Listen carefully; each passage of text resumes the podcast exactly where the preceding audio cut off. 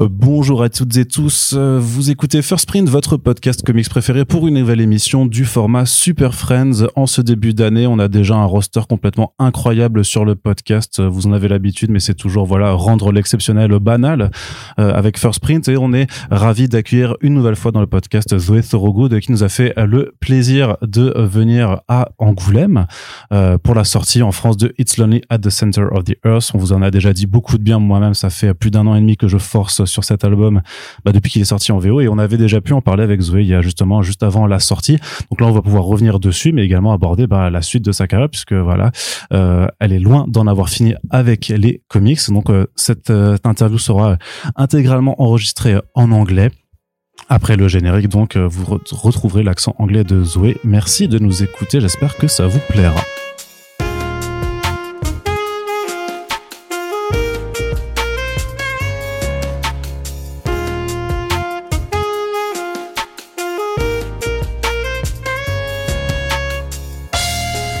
So it's really, really nice to have you back here, Zoe, uh, in our podcast. Uh, thank you for coming back uh, to France. Thank you for having me back. Uh, so uh, last time we spoke, uh, it was a discussion mainly about Billie Scott, but It's Lonely at the Center of the Earth was already out. but I feel that we didn't discuss uh, enough about it. So uh, maybe uh, for the people that did not listen to the previous podcast we did together, and I think there are also many people because uh, during the year and a half, we can say that your career exploded, like uh, really. Uh, so, can you uh, just give you uh, give us a little bit back more of the origin story of uh, "It's Lonely"? so, "It's Lonely" at the center of the earth is it's it's an autobiographic novel, um, but it's very experimental and absurdist. I made it. I started making it not knowing it was ever going to be a book. I didn't intend for it to be published. It was just pure kind of therapy. Um, and so it's just this very chaotic kind of stream of consciousness that that that, that became a book. That's the only way I can explain it. But uh, you, you thought that you, you told me that uh, you had like a, a mental breakdown, uh, mm -hmm. and that was the start of uh, doing the the comics, uh, the, the, the comics, and uh, so you really like drew the pages one by one without exactly knowing where you were getting to? Yeah so especially at the start because i didn't you know i wasn't intending for it to be a book. Um, it was really just just kind of i would get up each day and just draw and just you know um, it's trying to express things about myself. Like the book also isn't uh, in the order it was made. I didn't know what order the pages were going to be in until the day I submitted, until the day of deadline, and then I figured out where pages were going to go because it was just it was such this chaotic process. But um, yeah. um, and so at what point did it uh, become less chaotic because still when we read it right now so we have the structure mm-hmm. which is basically uh, zoe thorogood is struggling to do a graphic novel right. but she's still trying to do it yeah I, I, mean I, I didn't know that that was kind of the point of the book until about halfway through it uh, halfway through making it um, and i think that there were i mean i've always been interested in kind of meta stories and stories about uh, well, artists. My first book was about an artist. I've always been interested in in in the world of creatives, and I was kind of, I think once I could kind of, um, halfway through creating, I think my my depression lifted a bit. I think making help making the book helped me a lot, and once I was kind of lifted enough from my depression, and I could see it more objectively, and I could see it more as a, a story um, about this this artist who was like losing her identity in this like mesh of you know art and loneliness and stuff. And I think it became uh, a lot less chaotic at that point because I was looking at more as as uh, as an observer rather than being it being a book about me, if that makes sense. But it's a book about about you, but there are many uh, forms of you mm. in this book. Uh, you told us before that uh, you were passionate about uh, characters and character and character design. How hard is it to uh, design yourself? I think it uh, it came pretty naturally. I I do this thing. I used to draw self portraits a lot because it was I found it very grounding. I found like if I was struggling with anxiety or, or depression or anything, and I just didn't want to do anything, or I couldn't focus. I, you know, you, when when you feel like you, the world is kind of collapsing around you, um, I could just sit in front of a mirror, really ground myself by just taking a piece of paper and drawing what's in front of me. And so I think that it was like I had already had kind of my own way of drawing myself from that. And the other versions of me just kind of came to me very quickly because I, I feel like um, they were all kind of different art styles that I've had at different points in my life.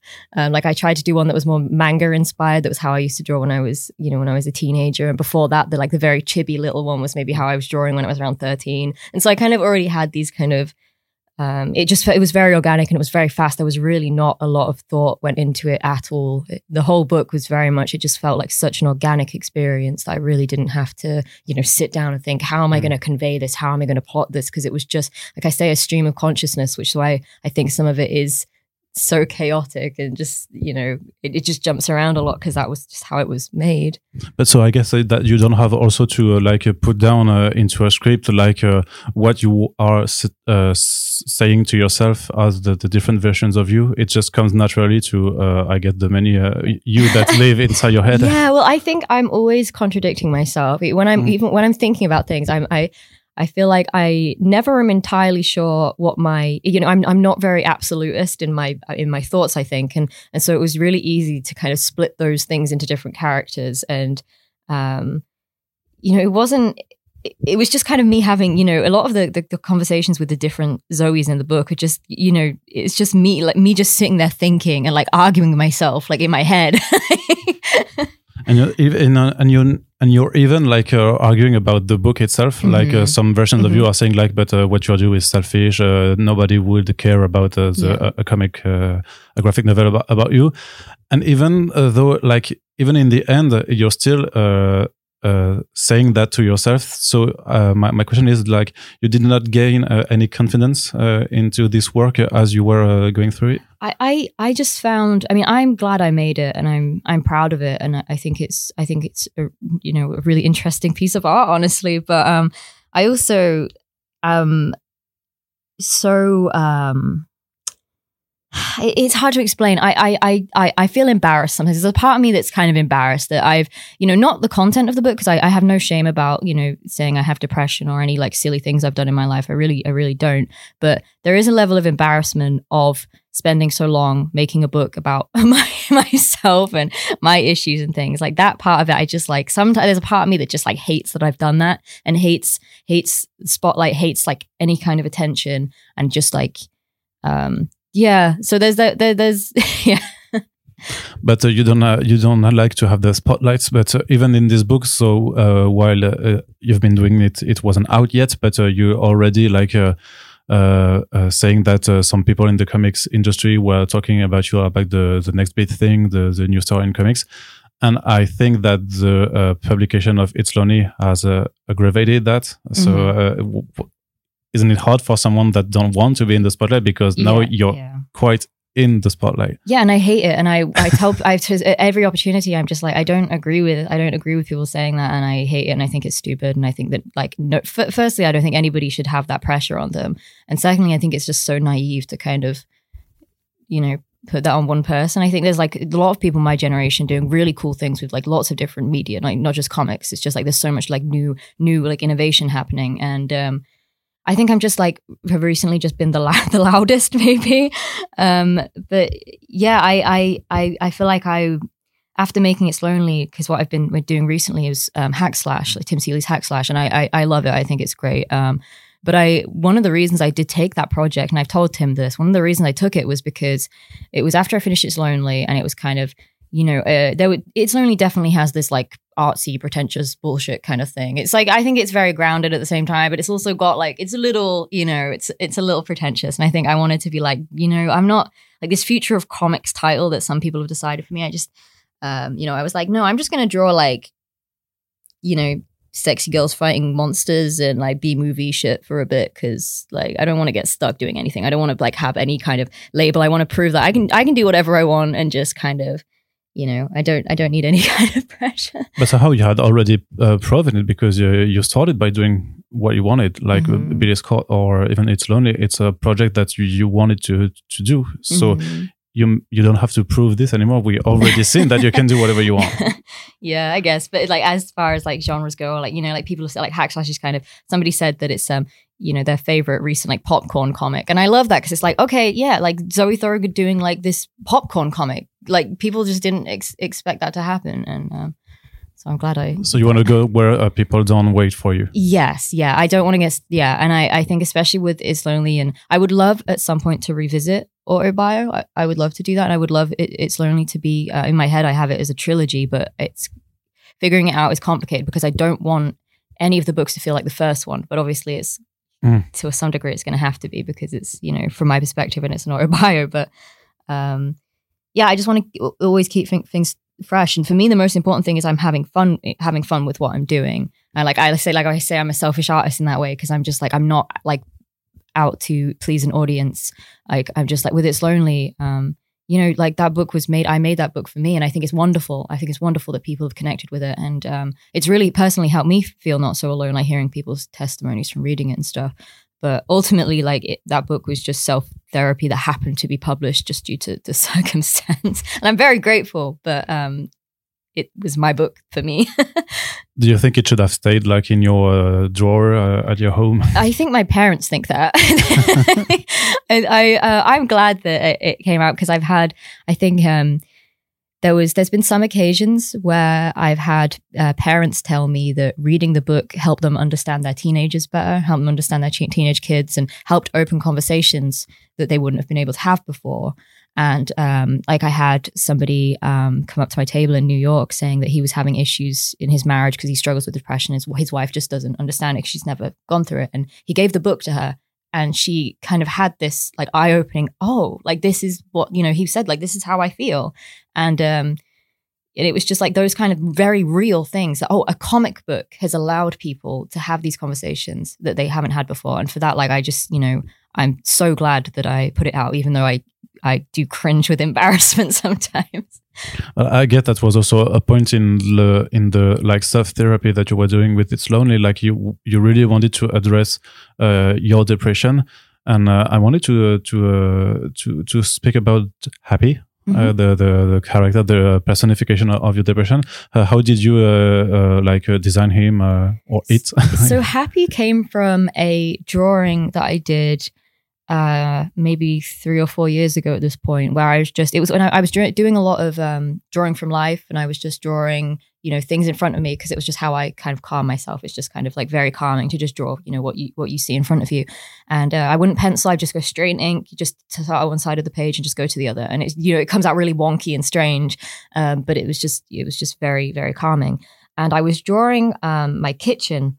Um, but as I got to one corner, I just started drawing this this shape uh, and it was it, it it like the that was the first design of happy. And it looks very similar to how he looks in it's lonely. But it just kind of just came naturally. I just draw this little like demon creature kind of like peeking around the wall of my kitchen. He, he looks kind of creepy but kind of goofy at the same time. Like maybe maybe he's friendly but like he's got these demon horns and he's got these really like bulgy creepy eyes. And um, at that point, he didn't have the smile. I, okay. Um, because the smile that makes him yeah, really that's creepy. what that's what makes him creepy. And I think yeah, and yeah, when I figured that I wanted him to kind of be the representation of depression and it's lonely, that's where the smile came from, and that was very inspired by Studio Ghibli designs. Because mm-hmm. um, I wanted him to have that. Because I think depression for me feels like that. It's like the first time you see Happy on the the second page, it's it's kind of frightening. It's kind of and it's this like scary image um, you know, where I'm looking in, in the mirror and I'm holding a knife saying that, you know, I want to stab myself in the neck or whatever it is. And he's kind of peeking around the corner. I think it's just such a visceral, visceral image. The first time you see him, it's like, oh,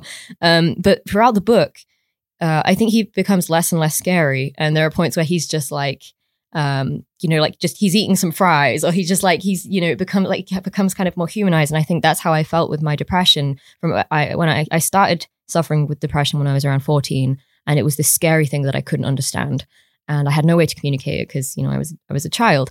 Um, but I think when you get older and you find ways to handle it and you you kind of it becomes less scary and it, it, to me becomes this kind of this when I you know get depression I think this is this this just silly kind of it's scary but it's also just kind of goofy and silly you know and I think that's what like happy happy was to me yeah. and uh, and uh, even though that uh, you uh, you have an uh, yeah you have a happy for your mother also or mm-hmm. the, the mother so um, I, I, think that uh, you wanted to have a like just one uh, kind of uh, personalization of the depression because uh, uh, I, I, assume you certainly know that depression can manifest in mm-hmm. very very different ways but you decided to stick with a happy also for for your mom yeah i i was thinking about that i couldn't decide if I wanted to do a slightly different design for her or not. And I ended up keeping it the same because me and my me, me and my mum have very similar depression. It runs in the family. It's genetic. Um, it's just you know our our brains not working as they should, and it it, it made sense to keep it the same. I, I was you know if I had done there's this is this is interesting you bring it up actually because um, I want to do a follow up to It's Lonely called It's Crowded at the Center of the Earth. Yeah. And um, my my brother, my younger brother, who I I, I, I love with all my heart. He's just a, such a such a wonderful person. He's um he's 22 and he um he suffers from the same thing that me and me and mum do, but in a very different way. And um, he's let me. He said, and I've told him that I wanted to to to you know talk about him and use him more as like the focal point for it's crowded. And so it's more kind of me exploring depression through other people and i would love to do kind of more of a series of interviews and kind of figure that into a, into a comic somehow.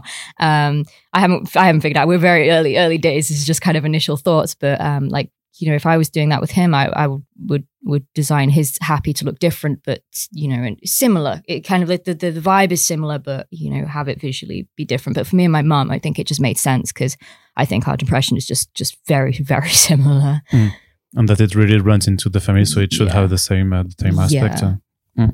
But uh, uh, and I also wanted to to to know uh, uh, because there's a scene at the end of the book where uh, Zoe speaks to Happy, Mhm. like and and, uh, and I'm I'm just uh, I just wanted to if like you you had uh, like uh, um I don't know how to say it in in English like like but it's really harsh uh, to uh, to acknowledge that when you're uh, in, a depression that you also might be comfortable Right, in this yes. depression and maybe that's the hardest part of, of the book as far as I'm, as I'm concerned Mhm. and and I wanted to know if that was also hard like to I don't know if you had a revelation or if you knew that uh, before uh, drawing uh, the, these pages I think that it that actually that idea did come to me while making the book. I think I I realized that I um yeah, like you say, like it's comforting sometimes as, as a depressed person who's been depressed for a long time. It's you know sitting in that void, you just you get like acclimatized to it. And you you you kind of you just get used to it. And like, what's you know what's the point of reaching outside of it? This is safe to me. This is safe.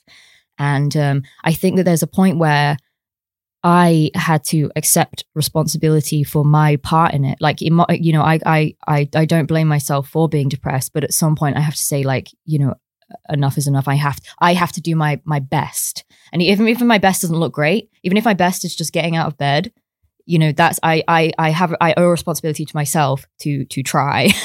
and I think that that's, you know, and it is, it is harsh. Like on the page, it's very harsh, but that's my, you know, like that's, um, you know, that's, that's, that's the harshest way that I, I could have um, I could have put it, and I think it just needed to needed to to be like that for, for the, the me at the moment. Just needed to experience it in, in that way somehow. um there's also a, a scene which is really striking in, in the book is it's like the relatable uh, scene when uh, you know everyone uh, goes to your table Mhm. uh, in the Oh, convention yeah, they say yeah. that your, your work is uh, relatable Mhm. and uh, uh, like uh, I think people were already already uh, saying that about Billie Scott Mhm. but now that it's lonely uh, has been published I, guess it's worse also because even though you are speaking about yourself and your own uh, history with depression like so many people can uh, just uh, see themselves in uh, Mhm. in your story or, or or your feelings uh, how are you dealing with that Well, I I uh, I think that that scene got not misunderstood. I think that's maybe the wrong word, but um, I I I'm very aware that the book is relatable. I'm very aware it's very relatable. I just like at the the time, um, I think I just felt, and I always I've always had kind of an issue since childhood. I've always had an issue kind of connecting with with other people. I've always kind of felt this kind of disconnect, and um, so it's very strange when you feel like you're you know you're trapped in your own little world and you're you know maybe because like you know people don't tend to talk about things like depression or they don't kind of you know tend to open up about that stuff and you feel so like so wrong and just just so not and then so and then you and then you put out stuff about it and you're like this is how weird and alien i am. And other people are telling you oh no no i'm the same way. And it's it was just this really um like kind of paradoxical thing to me at the time where i just couldn't wrap my head around it um but I think now it's you know it's kind of become a bit of a meme where like people come to my table and they just kind of say relatable and that, that's it and it's like okay very funny that's like the hundredth time I've heard that somebody at Thought Bubble made me a little badge that just says relatable in it it's awesome um, So no, I'm I I I don't have any issue with it whatsoever. I think it was just um, at the time when I was just in a really deep deep depression. I just couldn't seem to have any kind of you know human connection that I felt just you know mattered or, or, or made sense to me. I just felt like you know no you don't you don't understand this. And I, that was a very like that was a very uh, maybe egocentric way to to view it was that you know I no nobody understands. And then I think the past few years, especially with re- reactions to the book and some just really beautiful heartfelt emails I've got and stuff, I really think no like you know people people are like this. I've just been the person to you know kind of put it out there. um, yeah, so people really uh, myself with it. pe- Yeah. people are writing to you about about the book. You've Mhm. been receiving messages about uh, how maybe the book had an impact on their lives or uh, about uh, something they couldn't figure out about about themselves. Mhm. So, are you a, a, a therapist, Zoe? no, I tend to not respond. I'm really bad at responding to any kind of emails. Like I try and respond to work emails if I can, but any kind of, um, you know, direct message or kind of, you know, emails about the book, just people trying to, you know, say well how they feel. I I read them all. I read them all, and I, you know, it really like, it really makes me emotional. But I uh, I don't tend to respond mainly, cause, yeah, because like you can have that kind of parasocial bond starting um and also i just i never know what to to say i really struggle with it i think that it's like when when people um people come to my table and say you know like oh i've been going through a lot and this book really helped and stuff and i i, I it's such a um a strange feeling because i don't i don't you know you can't say i don't want to say like oh i'm sorry or oh well you know glad it helped. I i maybe you do i'm not sure. It's just like such a weird um it's such a, a weird relationship to have with someone because you obviously you don't you know it's two strangers but you have the shared experience and there's just this kind of there's an understanding and i just want i want people i want to just be like i understand. You know what I mean? you know what i mean? But it's something that i find and i'm not good at communicating i'm not good i'm not uh, i always feel like I, I say things and they don't quite come out the way I, I, I intend them to. So uh, it's just, yeah, it's difficult. Yeah, and and, and there's also something that is uh, told in It's Lonely. Like for example, when also you you uh, I'm always saying you, but uh, it's your character. But uh, when you are speaking with the the the waitress uh, uh, at the coffee, Mhm. um, and I don't know if it's uh, something uh, for your generation maybe that the the difficulty to uh, connect with people uh, otherwise than uh, saying just you know uh, like uh, small talks uh, or, or thing like that is it's re- also something you you wanted to address uh, in this book. Mhm. And I think it's that's one of because I feel like I was always one of those people that was very much like I hate small talk. Small talk is bad, and I I'm bad at it. I'm I just I think I I, I kind of misunderstood small talk. I think small talk is just so important for just it, it, just- we live in a very isolated world, and it's strange because we're so we're more you know interconnected than we've we've ever been. But we're just also isolated. And I think that small talk and just things like this, like, you know, you get on the train and just somebody will say something, you know, just just pleasant and random to you. It doesn't really mean anything, doesn't really matter. But just that interaction alone, like, is, you know, is charming and, and comforting. And um, I think that kind of it because that that scene was very much very much accurate. And I remember I remember like you know this this this woman who worked there like she was just obsessed with christmas. I don't care about christmas. But just me just like kind of engaging you with her interests and saying that i liked her stupid christmas jumper and her smiling about it. And i was like oh i've had an impact on somebody. And i i didn't have to say what i said didn't really matter. It didn't really mean anything.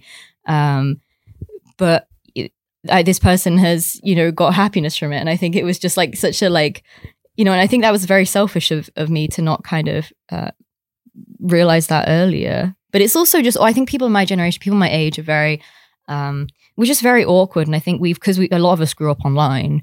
And so a lot of the kind of relations that people, uh, generations before built, um, that just kind of stopped happening. I think it's going to get worse and worse. Like I think the generations below below me, I think You know that we were thinking the same thing about you, Yeah, but your generation at the time. yeah, but I mean that I think that ended up being true. I think like uh, a lot of like Gen Z struggle with um. But I mean, this the world is the world is getting more and more insane, and anxiety is just becoming just so much more uh, common. And But do you think that the you know that the way that you you grew up with internet, whether like I grew up with the uh, uh, internet was like uh, born, and we uh, we ended up like discovering the internet, then the uh, the uh, social networks and stuff like that. But Mhm. when you were born and where you grew, when you grew up, it was already there. And I wanted to know, uh, do you think that maybe you, because you grew in a world when you were um, like allowed and uh, um, you had the, uh, I, I, I'm losing my words. Uh, the habited. No, uh, I'm, I'm very sorry. Uh, when you're used to do something, the habits. Habits, yeah. Yeah. When you have the habits also to express uh, about yourself or just on- online, Mhm. maybe it's uh, like it was easier for you to do a, a comic a book Oh, about that subject. Yeah, Uh, one hundred percent. I think that my generation is the first really to be like, you know, auto bios have obviously been a thing forever, but I think that um, the rawness that that people kind of express themselves online or you know through art nowadays is just because I think I grew up like I grew up watching YouTube where people would like vlog their daily lives, and it was like you just got this insight into how everyone lived. Um, so yeah, I'm sure that definitely played a part in it. I'm sure. I think also though I I was I, with with it's lonely. I got to a point where I was just so depressed that I just didn't care what people knew about me. I just didn't care. I was like, I I just because I remember my parents saying that, um, and I remember some people in the comics industry as well warning me about it and saying, you know, you, you sure you want people to to know all this and worry about like will people hire you and all this kind of stuff. And I thought, well, like I'm this regardless of whether or not this book exists. I am this person, you know, and if people are not going to like me or if people are not going to hire me based on these facts, you know, I would rather kind of have this process of eliminating them early. Like with, you know, if they don't like the book, they don't like me, we don't have to have that interaction, you know? Um, because you think that some people uh, might have like uh, uh, stereotypes about depressed people and would say like, uh, oh no, we can't hire Zoe because uh, she's depressed, so maybe she's going to uh, not uh, uh, fall uh, the uh, Mm. stick to the deadlines or, or well, stu- stuff like I, that. I don't, I'm not sure if I believe that, but my, my mum definitely had issues with that and had issues, um, you know, letting people know about her, her depression and, and kind of having issues with work and stuff because it's, you know, so, it was so stigmatized, especially, you know, Mm. back then. Um, so I can understand where that worry came from because obviously she doesn't want me to experience the same things that, that she did. Um, I think that the world is becoming a more understanding place. And I think that, you know, if you can, like, I, like, I feel like I've definitely proved that I do the work and I, I, you know, I'm, I'm kind of lucky in the way that, um, when I'm depressed, it's like, I, I want to work, like I want to put it somewhere. Um, so sometimes I, I think that if I wasn't depressed, I maybe wouldn't have become an artist in the first place. well, you wouldn't be the first artist to to have depression or, also. So Yeah. it and, can, and it can also be used like maybe maybe as a word of uh, creative ideas or, or stuff like that. Uh, uh, because you, I noticed that like your your cover, the the original art uh, was uh, on sale uh, a few days ago, Mhm. and you, you said that like uh, you drew it uh, uh, just after you were dumped, and like it was the in the end maybe the the best uh, dumping you, you got. right. Yeah, most productive breakdown I ever had. Um, you also uh, uh, drew like uh, real people in in this book, obviously because it's autobiographic. But uh, uh, you decided not to um, to do their faces. You Mhm. went for animals. Uh, uh, and I was discussing this with, with a friend uh, just before. Before, uh, was it uh, influenced by BoJack Horseman or something like that? or Uh, not? so yeah, I I love BoJack Horseman. I think maybe subconsciously I got the idea from from that, but I was trying to figure out a way where I could. Um, well, there were several reasons. I it would be it was so much easier to draw the animal heads. They were very simple. They were very cartoon. Drawing people is difficult. Like drawing faces is is difficult, and that's very time consuming. Whereas like the the designs I ended up with, with for the animals were just so easy. Um, I didn't have to pencil them half the time. They were just like very very basic um there was that there was the fact that i didn't i i sometimes i'm not great with likenesses and i also just didn't want to upset anybody if i drew them wrong um i also just like the idea of like you know keeping people like vaguely anonymous and there was like parts of the convention where people was like was that character supposed to be me? And it's like we'll never know you know? Um so yeah. And I, I just you know i wanted the the book ultimately although other people were featured it was i i I didn't want to get into a situation where like uh, anybody got upset with me over, you know, because I know that's that's happened before. I was on a panel with um, Noah Van Sciver, who apparently uh, his dad tried to sue him after uh, an autobio comic he put out, and so I'm like, yeah, I just want to avoid as much of that as as possible. Um, so yeah, and uh, your friend, or your your best friend, or uh, Mhm. your parents, uh, they didn't have uh, like issues about what you were telling about uh, because yeah, I, I think there's a if I remember there's a, a scene where your best friend is like vomiting uh, in, Mhm. in the bathroom. yeah. Didn't I mean, she get mad at you for that? I asked every everybody who's features it featured in it. I I got their permission first, and I told them exactly what it was going to be and what you know what was going to be in it, what wasn't going to be in it, and so everybody was like very aware. It was um, and Izzy, my my my friend, she. I mean, I think she she just she just loved it. She loved it. She uh, she's a, she's just a very honest person, and um, you know, she knew that I was gonna tell the story how it happened, and that's just you know how things happen. She knew I was making a book, and I mean, it just became a joke with us, you know, that like she was just giving me giving me a storyline, and um, you know, that's just that's that's life, and I think that like there's always going to be conflict between you know, and, and that was just such a you know obviously such a minor thing, but um, that's just what you know friendships and relationships are is there's always going to be ups and downs. In regards to my parents i think it was a really complicated thing for them too. I i think i mean i i know my dad is is is proud of what i've done with it and my mum you know i i didn't think my mum would let me uh kind of tell her story in the book. I didn't think she was going to do that because she's very um you know you, you're not supposed to talk about these kinds of things. And I think her opinions have, have shifted a lot recently in the past few years. Maybe, you know, because of the book, maybe because my, my brother's suffering and um, she's just kind of realizing that, you know, we, you know, these kind of things need to be spoken about. But I know it's her own kind of trauma from the past, kind of being like, you know, I have to hide this part of myself.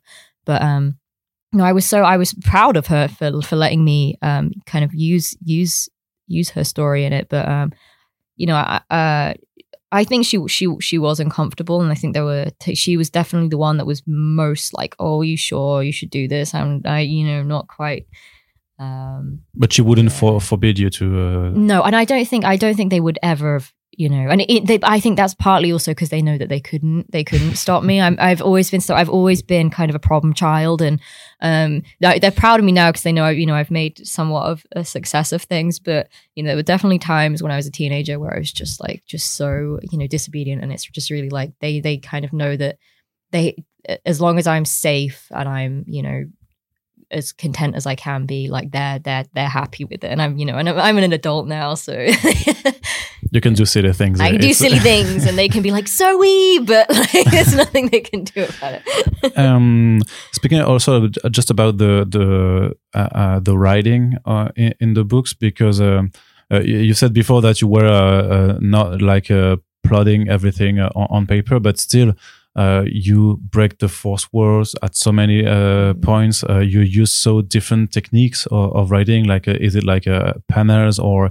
you are in a theater? Uh, you use post-its, or even texting yourself that you're, you're. Like, and I and we, you know, we are curious because we want to know how how you are thinking about that. Are it's is it really like a from just your guts and you just had the ideas or are, are you still a little bit thinking about it?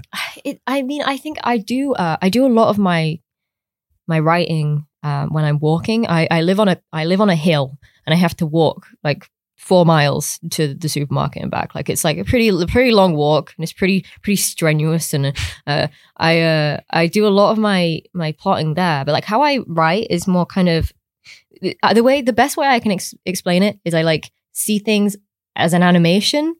And then when it goes wrong or I go the wrong path or I do the wrong thing, I just kind of rewind it in my head and then I try something else. And like that's the best way I can explain it. Um, and so I was I've always been thinking like, you know, I'm I was always thinking about it and I have this notes page on my phone from all these like crazy thoughts I was having. You know, like I think the, the one thing I, I, I remember, I remember where I was when I thought about it about restarting the book halfway through. Um, I, I was yeah, I was just walking to to the coffee shop and I was just like. It was, it was just like it was like near this like this bus stop and it just randomly just like the idea just like randomly came into my head i don't know where it i just i don't it just just happened i thought oh that would be so cool um i think obviously i've been inspired by media that you know fourth wall breaking media uh, most recently, like I think a lot of the inspiration came from a video game called Doki Doki Literature yeah. Club.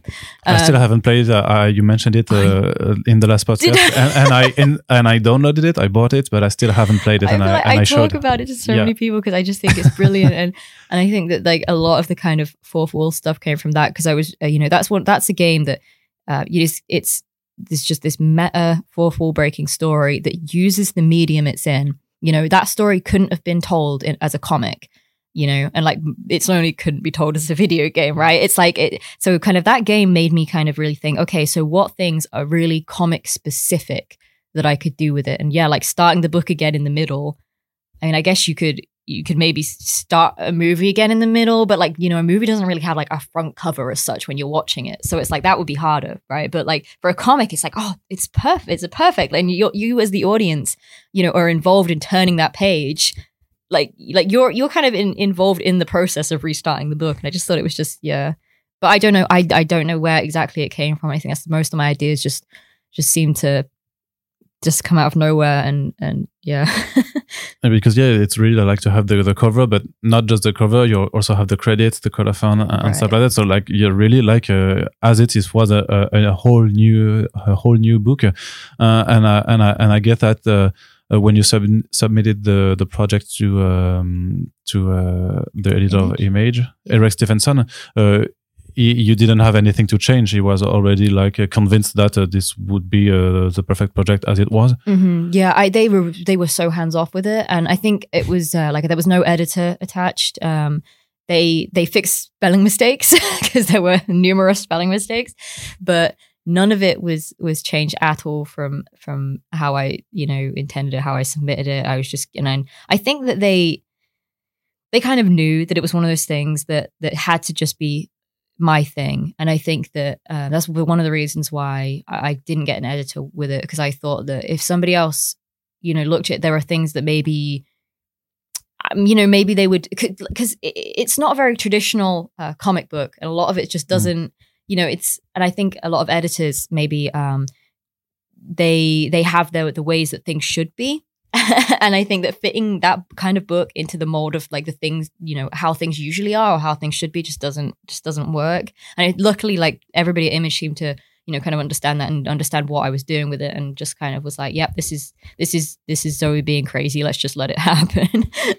how did you manage the length of, of the story? Uh, it's so uh, 192 90s, pages, yeah, or 96, yeah, 96, yeah, 96, uh, which well, is quite quite long. Yeah, well, the book was when I pitched it um, to Image, and they they kind of was like, oh, we need you know how many pages it's going to be. We need all this information. That was really early on, and I was like, oh god, I don't I don't know because I haven't got a script. I haven't planned. I don't know where it's going. I have no idea. Um, There's no script for the book. No, it's it's okay. There's no script whatsoever. the script is your brain. yeah, there's like I have a notebook of like scribbles but they're just like stick men and like it's just you know it's you, to look at it like you you can't tell it's just it's nonsense um I don't remember what I was saying. Uh, about the, the, the length of. Oh yeah, yeah. Sorry. Um, so uh, I, I wrote down on that form. I was like, yeah, it's going to be hundred pages. Uh, but you know, as I was working on it, because there was no there was no plot, there was no real page limit.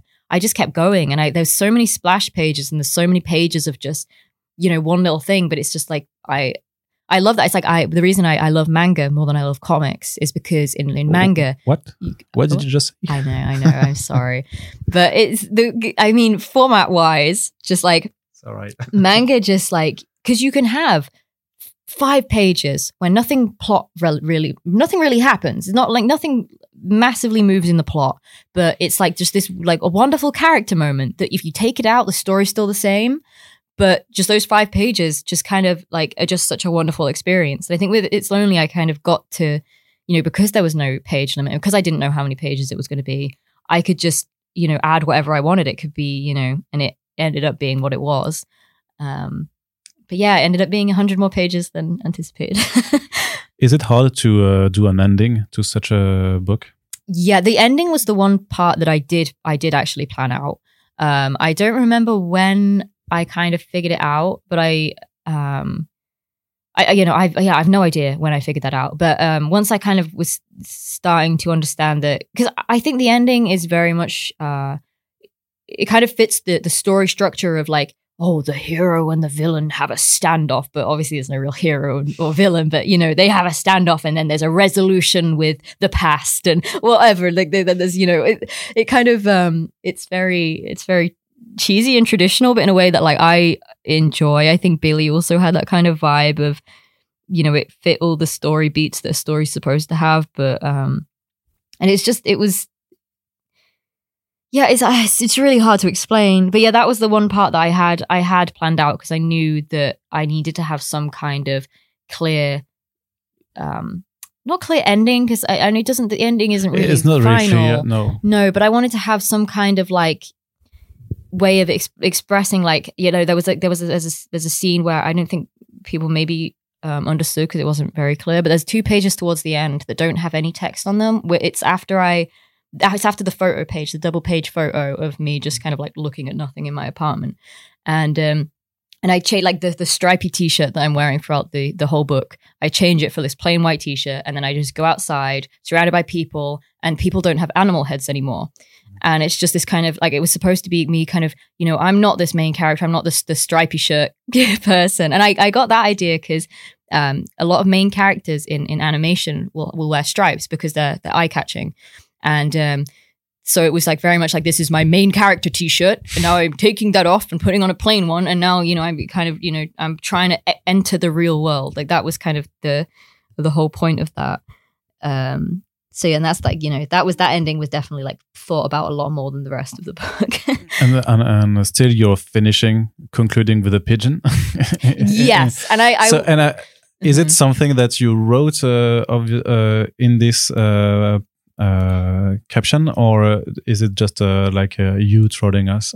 so there was there was something written in there, um, and I fig- I couldn't figure out if I wanted to leave the panel as it was with the text, or I wanted to put this pigeon over it because I really wanted that last panel to be like, dude, who cares? Who cares what I have to say? The book's over. Go home. like live your own life, you know, kind of. And that was the that that was kind of the thought process behind that. It wasn't like me trying to be like, you can't read the last thing. It was it was more just kind of like, you know, just like this animal just like got in the way. Okay, like whatever, you know, like maybe that's more important than, you know, what I was trying to say in that panel. Um, which you know sounds really pretentious now I'm talking about it, but um, that was that was the idea. Could you tell us uh, what was written? um, it said thank you. That's not Nobody, pretentious at I haven't, uh, I haven't told any. That's you're the first person who knows. Like people are Yeah. like, what does it say? yeah, so people should really listen to this, po- to this, to this podcast. the secret law. um, we are going to speak a little bit about more of your recent projects, but Mhm. first, uh, congratulations for your five nominations at the Eisner Oh, and you. also the uh, uh, Russ Manning uh, Award. Mhm. Uh, how did it feel to have uh, such a high number of nominations with only two uh, books published? Yeah, it was. It felt kind of stupid, honestly. I remember just feeling like that. I, I Well, three, three with Rain also because uh, Yeah, it also yeah. had nominations. I, I mean, I was obviously like very grateful and very like, you know, I was really taken aback by it. But I remember after the, the announcement came out and I was just sat on my kitchen floor, like in silence in the dark for a few hours because I was just like, this is just like, this is just too much. This is like, I feel um, like I, my imposter syndrome was like really, really having a wild one with it. Um, but yeah, and it was cool. And I'm, I'm really glad, like, I'm strangely glad that I didn't walk away with any Eisners because I just wanted to be like, thank you know thank you. My god if i, I just like I, I'm, I'm too new to this. And I, I i feel like i just i don't know what i'm doing. And i i enjoy that at this point. I don't you know i just want to be like someone who's like figuring out comics and at some point maybe i'll make something that you know people could be like wow okay that's that's a good that's a good piece of work. Like that's a fantastic comic. And i hope that i do get to that point uh, at some point but um so you're not uh, like putting pressure on yourself because you know Yeah, like like uh, uh, uh, I think It's Lonely had uh, such a great uh, recognition from the Mhm. the whole industry, but also the readers, mhm. and so you're not putting your pressure on on yourself. Like, uh, can I best it? Can I? Can it be? Uh, I think I've decided that it's lonely is always going to be its own its own thing, and I, um, you know, it's yeah. I, I guess I can't really use the words like, oh, I'm going to make a better comic because I don't think that's possible. I don't think you can compare like you know, apples and oranges, right? It's like you can't, you know. I think anything I make now, it's just it's going to be different, and you know, some people will like, you know, it's like some some people are like most people who read my work will say that they prefer It's Lonely to Billie. They'll say Billie, you know, It's Lonely is better. It's Lonely is a way better book, and I, I would agree. Um, just technically it's just better. But there are some people who are like, yeah, I like Just Lonely, but Billie Scott is, you know, way better to me. And I, I think that's just how it's going to be. Is it's just going to be kind of, you know, people having their own kind of favorite. And I'm not really, I'm not trying to better anything I've done in the past. I just want to make what what I want to make, what speaks to me at the time, and, and just just have fun ultimately. Because else, what's the point? and since you have uh, you have also experimented the the the way different ways of working, like as busy as being a sole uh, writer and drawer uh, Mhm. on- on your projects, but also drawing to another one script. And I remember also you told me that uh, uh, it was uh, more difficult for you to connect with the characters or the stories uh, if it wasn't your script. So are you? Uh, do you intend on just working by yourself uh, for the next uh, for your next projects? Yeah. Um yeah, I find working by myself a lot more fulfilling. I find doing the right because writing and drawing, like making a comic, you know, being a cartoonist, it, it, it's one combined thing. Like the writing and art are not not separate things to me. It's just it's all one one thing. And I think taking them apart, either doing just writing or just drawing, I don't. It doesn't feel complete to me. Um, and I just you know I just always I just feel this this this disconnect. I mean I I can see myself in future working with writers again. I mean, I had I had fun doing Rain. I thought it was fun. I had I had a good time with it, and it was you know a good team, and um, it just ran very smoothly, and it was great. But um, yeah, there's there's definitely like, uh, but it is easier. It's easier. Like I feel like writing and drawing a book from scratch like is like the stress. if I'm just drawing, if somebody else is in control of writing it, and I just have to you know draw it, it's like challenging in other ways, but it's um yeah, it's less less stressful. But maybe in the future I'll work with writers again. But just for now, I just think I just have so many ideas that I want to, you know, um, exercise. So I guess many publishers contacted you to uh, do some work. Mm-hmm. Uh, so uh, you have like a, um, the pleasure of uh, being in charge of uh, choosing your own projects. How do you do that? Because you, uh, I think you did like also a, a, short story for Harley Quinn for, mm-hmm. for DC Comics. So yeah so you still wanted to do a little bit of a superhero. Yeah, and that well, that one in particular was fun because they were really like just do whatever you want, you mm. know. And I, I found recently that working for like licensed stuff, like I'm writing Life is Strange right now, the comics. Yeah, and uh, I love Life is Strange. I, have been obsessed with that franchise since it came out. Uh, came out when I was around 15, and I just fell in love with it instantly. Um, but working working with characters that you know have uh, past and they have things, the future projects, and they have all these like, you know, they're owned by all these different companies and like so many people involved. It's really difficult. And like the just creative, like you can just get so um just just devastated. Like I, I had to rewrite the pitch three three times. Um not because like they've said, you know, this is great, but you we can't do it because XYZ, you know, all these reasons that I was, you know, I couldn't have ever known. And um so yeah, I would like the Harley Harley Quinn thing that I did. Um it was so much fun because it was really just like you know there are no rules go wild with it um because like there are definitely like i there are projects with that marvel and dc have approached me with that sound really fascinating but then you get into it a little bit and you're like oh i can't do what i want to do. And i i, I as a as a creator as an artist like i that's like it just like oh just like it's like no please i need full freedom. Um so yeah. Which brings me to Hack and Slash Back to mm-hmm. School because it's not your creation. Mm-hmm. It was created by Tim Seeley uh, quite a few years uh, a few years ago. So uh, is it also like a, a challenge or hard to uh, take uh, your have your own take on someone else's characters with with with that no and that's one another reason why i took it was because tim just let me do whatever i wanted he hasn't so, but did you go uh, to tim or tim, uh, no tim tim came well it was i you know, the story is very, t- from my perspective, Tim came to me about it. But um, I think there was like some other talks about somebody had told him that I might be interested in it. And though it became this, anyway, well, Tim, the, the first I'd heard of it is Tim messaged me being like, hey, heard you might be interested in doing this. Do you want to do this? And I was like, sure, why not? Um, and uh, but he really just left me alone with it. And um, it was because it's also a, like a, a, prequel. So it's like i don't have to worry about continuity or anything. Because I, I like hack slash. I've read like a lot of, i haven't read all of them. Um, there is a lot. It started 10 20 years ago at this point. Um, uh, so yeah it was just very very free and very much you know do what you want make it you. Um, and I, I, think I, you know, I, I really have, and, and Tim seems really happy with it, which is which is great. It really seems like uh, when reading re- when reading it, it really seems like you like you have a ton of fun because uh, mm-hmm. we can mm-hmm. see like you're, you're still uh, mixing the way of uh, of uh, writing because uh, the, you're changing even going through a, a video game in, mm-hmm. in the mm-hmm. second issue and even like you've said that you're a fan of video games and maybe Hack and Slash was also a way to uh, literally uh, express it because we have even with Boo, which is from uh, Lollipop Chainsaw, mm-hmm. and we are in a video game in single issue. So is, it was it just a way also to express your love for this other medium? Yeah, I think that like with Hack Slash, I knew I was going to have this freedom that I maybe wouldn't even feel on my own projects, if that makes sense, because it's just such a fun world where anything goes. And I don't think any of my projects, I think a lot of my, I think my projects that I want to do are a lot more grounded than that. And so to have this place that was really just this playground where like, you know, you can just go, go wild and you can do all these like crazy, pervy, gory things that you maybe couldn't do it. Like I wouldn't maybe put, put in my, my own stories just because it just doesn't fit the tone. Um, so yeah, it was just it was fun for for those reasons because there was just this just insane amount of freedom to explore and yeah, with with um with issue two with the video game stuff, I was just like, I just want to make up stories relevant to my interests because obviously it's it's it's so much easier and it's um it's fun and I enjoy it as a creator, you know. And do you know how uh, how to make a, a, comic book uh, funny? Because you're really like uh, in some kind of uh, absurd humor, uh, uh, especially the scene with the the flowers with Frog Boy and and, and the mm-hmm. flowers. Like I don't like you know, it just doesn't make any sense, but it still does, and, and, that's how why why it's, it's so funny. But I don't know if like you you're thinking also about it.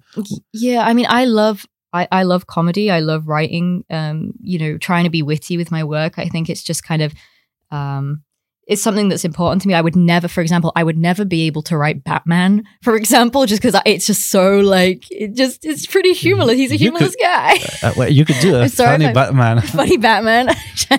hey DC, can I do a funny Batman? But speaking about you know the editorial stuff and uh, telling you stuff that you can't do, I think uh, DC would be uh, like. Uh, uh, they would do like uh, they would tell you you won't be you can't make a Batman funny. You know, he's always brooding. He lost his parents. Sorry. yeah, I'm I'm sorry, Batman fans.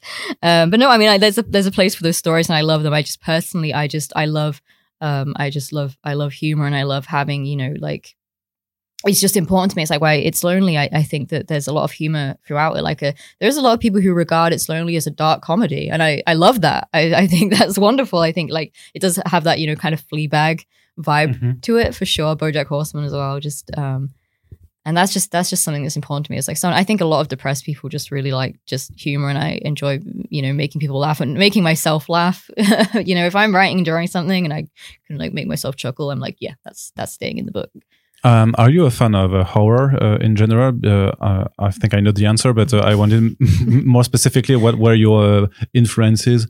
because we in the hack and slash also you can do like slashers and monsters, and then you can do everything. Mm-hmm. So what, what, what are your main well, references? I love horror games. I think horror games are my favorite type of media on the planet. I um you know, I, I enjoy horror movies, but I'm just not I'm not like really there with it. But like horror games, I just I think um partly because I, I, think I maybe spoke about this in the last the last interview, but I grew up watching my dad play video games, and yeah, um, yeah and he would play a lot of games, like maybe not. You mentioned Bioshock. Bioshock, yeah, that was one of the first ones, and I know some people don't regard that as a horror game, but when you're like seven it's years old, frightening. it's quite frightening. Even when I played it, I was uh, like uh, sixteen or eighteen, and I was frightened mm-hmm. at the by the overture. Yeah, yeah, it's I mean, it's, the atmosphere in that game is is is terrifying, um, but I think that's kind of what started my love for it, and um, I got into kind of more maybe more like indie indie horror games. And uh, i just find it's like indie indie horror games that are made by like you know one person or a small group of people. And it's just such a personal experience because i think a lot of people use horror as a way to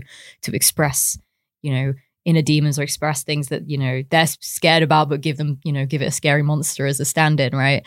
And um i just find them just so so personal. And um i enjoy you know like i, I love i love creature designs and things and and um so yeah, just just fits. is, it, is it hard to design creature or to go into a uh, gore or a uh, body horror because you put that also a lot? And even in the short story you did for Creepshow, mm-hmm. like there's a lot of body horror. So mm-hmm. is it mm-hmm. hard because uh, uh, you said that uh, drawing faces was difficult. So if you're just chopping bodies, I mean, I find it. Uh, it's. I think it's pretty easy because but well the way i draw at least because i think i'm just the way i draw like body horror or like you know somebody's arm getting cut off it's just like so inaccurate. I think probably like I don't, you know, I'm not searching at references of like decapitated child or whatever. Um, so it just like it, it's just you'll get you will get the police if you do that, right? like sometimes they're my like my references. I'm like trying to, I'm like innocently searching something for a reference, and I'm like, oh, this looks so weird. um, but yeah, I think my like, I think you know, body horror and creatures usually usually are fairly easy um, because I think it's just about taking things from nature, taking natural things, and just just twisting them. Um, sometimes, yes, yeah, sometimes it's challenging, especially if you want like a creature to have a specific vibe and you have a very clear vibe in your head, but you draw it and it's just like not. It's not giving giving the vibe that you want it to. Like I've had that issue uh, issue a lot of times. Um, but I think I have like a pretty large reference library in my head now from just so many, you know, things like Fallout, like the creature designs of the Fallout games, terrifying like centaurs, like they're all like mutated humans and stuff. And and I just I love that, and that's you know been in my mind for you know nearly twenty years at this point. Okay, and I've got one, one last question. I think that uh, everyone is thinking about it. Uh, where is I Might Be Evil? um, it's happening. It has it has a publisher. Like there's a like contract signed and stuff, but um, uh, it's I'm not sure it's going to be my next project. Even um, I think I Might Be Evil is something that I I, I fear I have set my expectations for it too high and I, I want it to be like I'm like oh I want to make it but like am I good enough yet? Like I want it to be this beautiful like creation and and like fully black and white like very manga inspired like very much like a love letter to, to manga and video games is what I want it to be and just like um it will happen just maybe not in the next year or so I can I can wait for that. I'm not putting any pressure on you. thank you Well, it was such a pleasure to uh, to chat with you, uh, Zoe, and I hope that maybe a hack and slash uh, will uh, be published in France, so we can ch- have a new conversation mainly Yeah. focused on about horror and sexy girls. Thank you. sign me up Thank you so much for, for, for being here. And we are concluding this, and I'm just switching back to French. Uh, bye, Zoe. On espère donc que ce podcast euh, vous a plu. Si c'est le cas, n'oubliez pas de le faire savoir, euh, hurler euh, dans la rue que First Print c'est cool, mais sinon, bah, partagez simplement l'émission sur les réseaux sociaux. Et vous pouvez également nous soutenir c'est Tipeee si le cœur vous en dit. En tout cas, je vous dis à bientôt pour la prochaine émission. Salut!